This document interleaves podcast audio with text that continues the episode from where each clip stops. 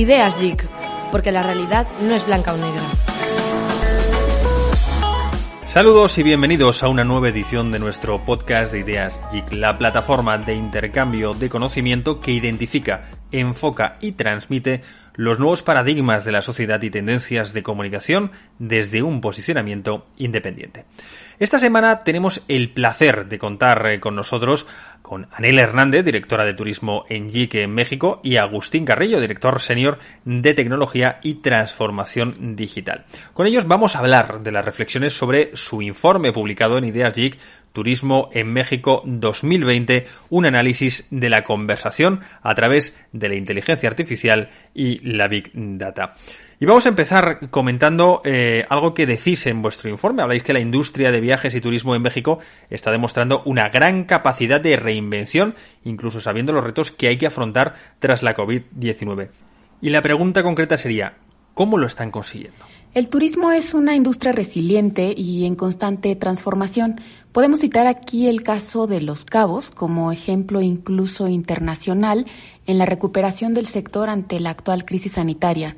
Desde la reapertura del destino, eh, la industria turística de Los Cabos ha trabajado para garantizar una experiencia de viaje segura y aquí destacan tres claves del éxito. Eh, uno, el trabajo coordinado entre los sectores público y privado en el destino, que no es algo de ahora, en realidad esa es la forma en la que, operado, en la que se ha operado en Los Cabos.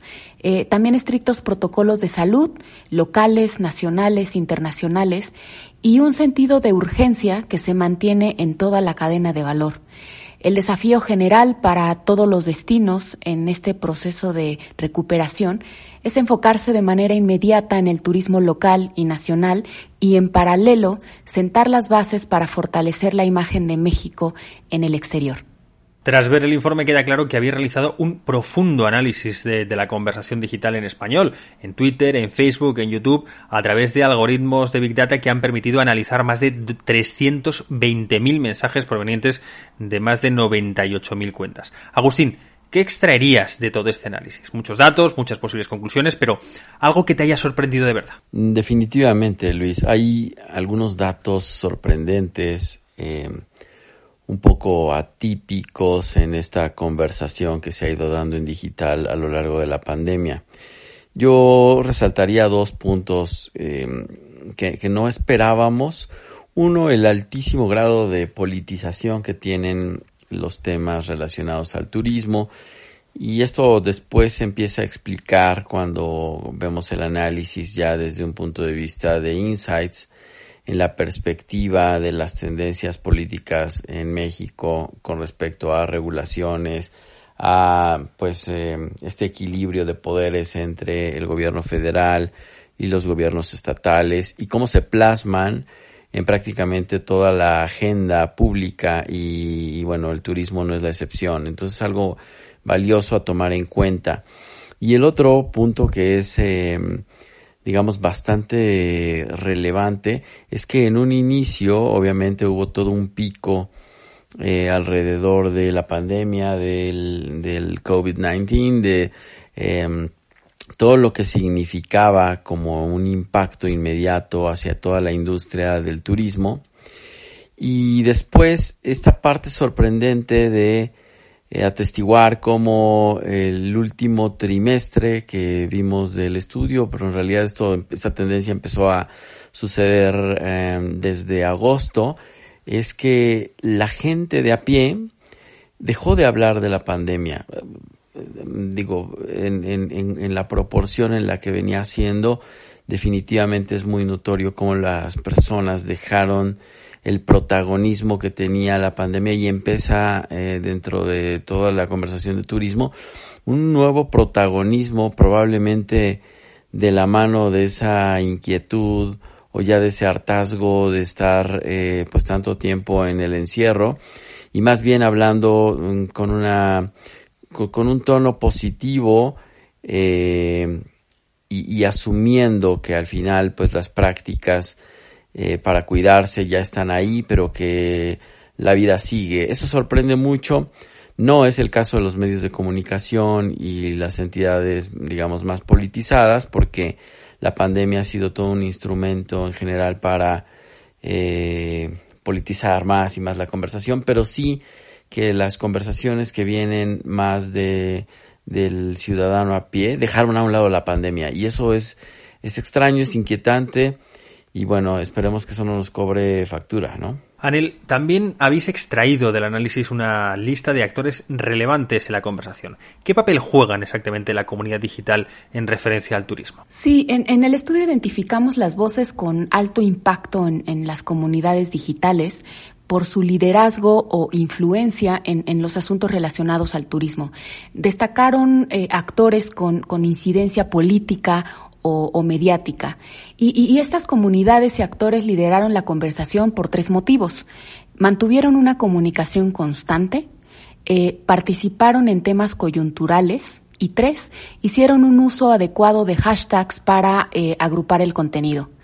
Eh, lo más importante, si bien el estudio arroja una marcada politización de la conversación digital, eh, también demuestra que hay espacios importantes que se pueden ocupar por otros actores del sector y esta es una de las grandes oportunidades eh, a considerar en la estrategia de recuperación. Y para terminar, y teniendo en cuenta lo que hemos comentado, ¿qué hallazgos o datos relevantes eh, nos quedarían para concluir este análisis? Bueno, la verdad es que yo quisiera hacer énfasis en, eh, un insight muy valioso, muy poderoso que, que apareció y, y es que las compañías relacionadas a la industria del turismo tienen la oportunidad de adueñarse en general de temáticas relacionadas al turismo, no necesariamente en lo que la, práctica que vienen haciendo de marketing directo, sino desde un punto de vista de inbound marketing, content marketing, acercarse a las comunidades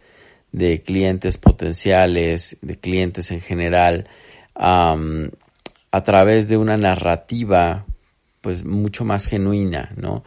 Eh, y sobre todo es una gran oportunidad durante este tema de pandemia donde las sensaciones, los sentimientos están tan a flor de piel de, de, todas las personas, del consumidor en general, y que muchas veces necesita encontrar un eco en una comunidad bien liderada, bien llevada, con mensajes positivos, eh, alrededor de cómo, cómo darle la vuelta a todas estas situaciones a través de eh, el conocimiento, el disfrute, las experiencias que el turismo te puede dar, ¿no? En, general como industria. Obviamente esta es una oportunidad para toda la cadena de valor, especialmente pues hablaríamos del transporte, las aerolíneas, em, en este caso el, autobús también en México que es un, un, eh, un, medio de transporte muy utilizado hacia ciertos destinos y luego toda la parte de los hoteles, ¿no? Con las experiencias que pueden llegar a generar e insisto, esa, digamos, capacidad que tengan para adaptarse y adueñarse de la conversación y del liderazgo de ciertas temáticas, les puede dar buenos dividendos porque este nuevo turista de esta nueva era post pandemia busca por un lado la seguridad y por otro lado experiencias que eh, pongan, digamos, su, su, su mente, sus sensaciones, sus sentimientos en una, en una frecuencia diferente.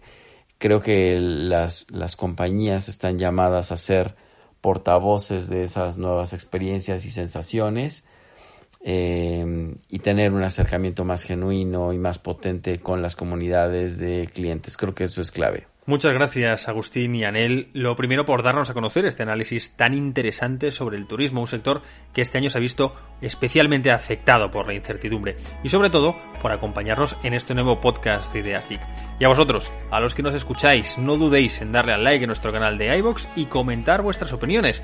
Os esperamos en el próximo episodio. Saludos y como siempre, nos escuchamos.